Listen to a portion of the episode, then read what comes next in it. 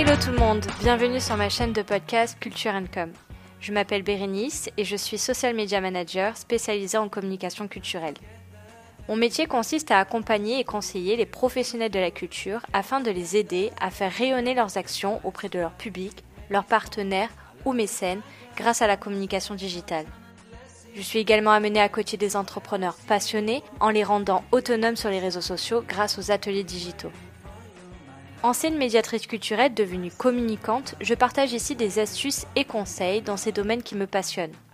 Culture Com est la boîte à outils dont vous avez besoin en tant que professionnel de la culture. Vous êtes prêts? Installez-vous confortablement pour l'épisode du jour.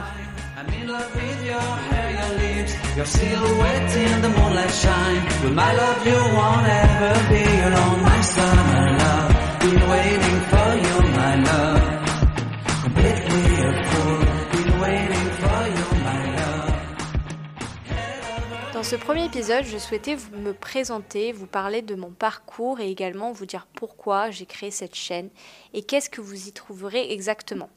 Comme dit dans l'introduction, je m'appelle Bérénice et je suis social media manager freelance depuis septembre 2020.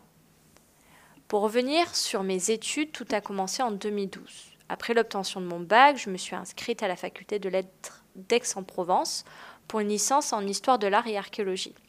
Quand j'étais petite, j'avais un rêve, celui de devenir archéologue.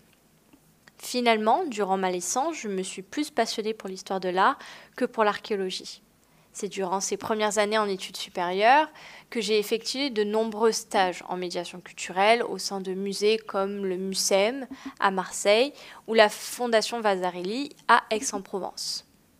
J'ai adoré le contact avec le public, être sur le terrain et découvrir les coulisses d'un musée je prenais vraiment plaisir à transmettre des connaissances à un public. Puis, à la fin de ma licence, j'ai décidé de me former au management de projets culturels et voir ce qu'il y a au-delà du terrain. Je suis alors allée à Paris pour un master en conception et direction de projets culturels à la Sorbonne Nouvelle Paris 3. J'y ai appris la gestion de projets purs en partant de l'idée, en passant par la création puis la réalisation. Durant cette quatrième année d'études, j'ai eu deux expériences professionnelles déterminantes. La première a été la création de mon association à double sens. Grâce à cette association, j'ai eu l'opportunité de créer un partenariat avec le Musée de l'Homme à Paris. Ce partenariat consistait en la création d'une visite sensorielle au travers de la collection permanente du musée. Pourquoi alors une visite sensorielle Parce que durant cette année d'études, donc la quatrième année, nous devions effectuer un mémoire de recherche que j'ai voulu axer sur l'utilisation des cinq sens dans les espaces d'exposition. Et dans le cadre de mes recherches, il était intéressant de mettre en pratique ce que j'essayais de défendre, c'est-à-dire l'accès à la culture grâce aux cinq sens. Si vous êtes intéressé par ce sujet, n'hésitez pas à m'en faire part sur mon compte Instagram, Culture Com, pour que j'y consacre peut-être un épisode. Alors, pour revenir à nos affaires, ce partenariat m'a permis d'imaginer et de réaliser une visite guidée complète avec l'utilisation d'outils de médiation sensorielle. Le but était de découvrir la collection permanente du musée au travers des cinq sens la vue, le goût, l'odorat, l'ouïe et le toucher.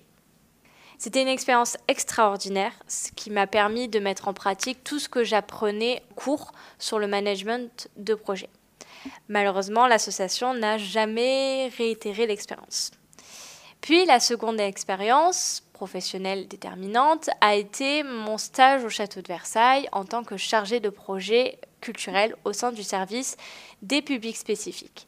Alors, le terme public spécifique englobe les personnes dites éloignées et empêchées. C'est un nom assez barbare pour qualifier les personnes qui ont un handicap physique ou psychique et également toutes les personnes dites éloignées de la culture, mais de par leur situation soit géographique ou financière, ou due à un enfermement, euh, comme euh, un, enfermement en prison. Ce stage a été formateur. J'ai appris à créer des initiatives culturelles en prenant en compte l'accessibilité pour ce type de public. Idem, euh, si vous voulez que je consacre un épisode complet sur l'accessibilité, n'hésitez pas à m'écrire sur les réseaux. Ces deux expériences m'ont permis d'acquérir une grande connaissance en management de projet et la création de visites. Puis, grâce à mon expérience sur le terrain, j'avais un double regard qui était particulièrement enrichissant. À la fin de cette quatrième année d'études, je devais me spécialiser pour la cinquième. J'avais plusieurs possibilités, soit devenir conférencière ou me former au management de projet pour à terme viser des postes dans euh, le développement des publics et enfin tout le secteur numérique et de la communication culturelle. Bon, le suspense ne va pas très loin. Je me suis effectivement spécialisée euh, et tournée vers le numérique et la communication avec un master muséologie et nouveaux médias, toujours à la Sorbonne Nouvelle. Alors, petit euh, disclaimer, ce master se nomme aujourd'hui musée et nouveaux médias. Par contre, il forme toujours des futurs professionnels de la culture, que ce soit dans le secteur numérique, de la communication ou des développements des publics. C'est clairement grâce à cette cinquième année que j'ai consolidé mes connaissances en autodidacte. Toujours en parallèle de cette année d'études, j'ai effectué un service civique au service de l'action culturelle de la Sorbonne Nouvelle en tant que chargé de communication et médiation. C'est grâce à ce volontariat que j'ai pour la première fois allié euh, mes deux passions, donc la médiation et la communication. Maintenant, on arrive à la fin des études et donc au premier emploi. En juin 2018, euh, j'ai été embauchée en tant que chargée de communication au Crous de Paris et j'y suis restée un peu plus de deux ans. Cette expérience un peu éloignée du secteur culturel m'a permis d'apprendre toutes les ficelles du métier de communicant en passant par la communication institutionnelle, numérique, interne et événementielle. Malheureusement, à la longue, le secteur de la culture me manquait beaucoup et le poids administratif euh, me pesait énormément.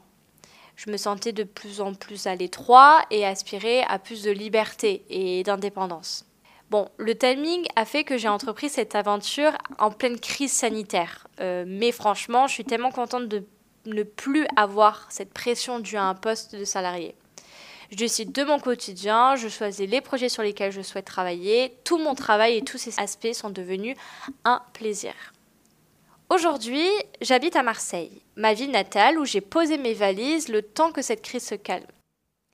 Alors pourquoi cette chaîne de podcast? Tout simplement parce que je voulais proposer un autre média que celui du blog pour transmettre des informations sur deux secteurs qui me passionnent, la communication qui est le cœur de mon métier actuel et la médiation qui, est liée à ma formation et mes expériences antérieures.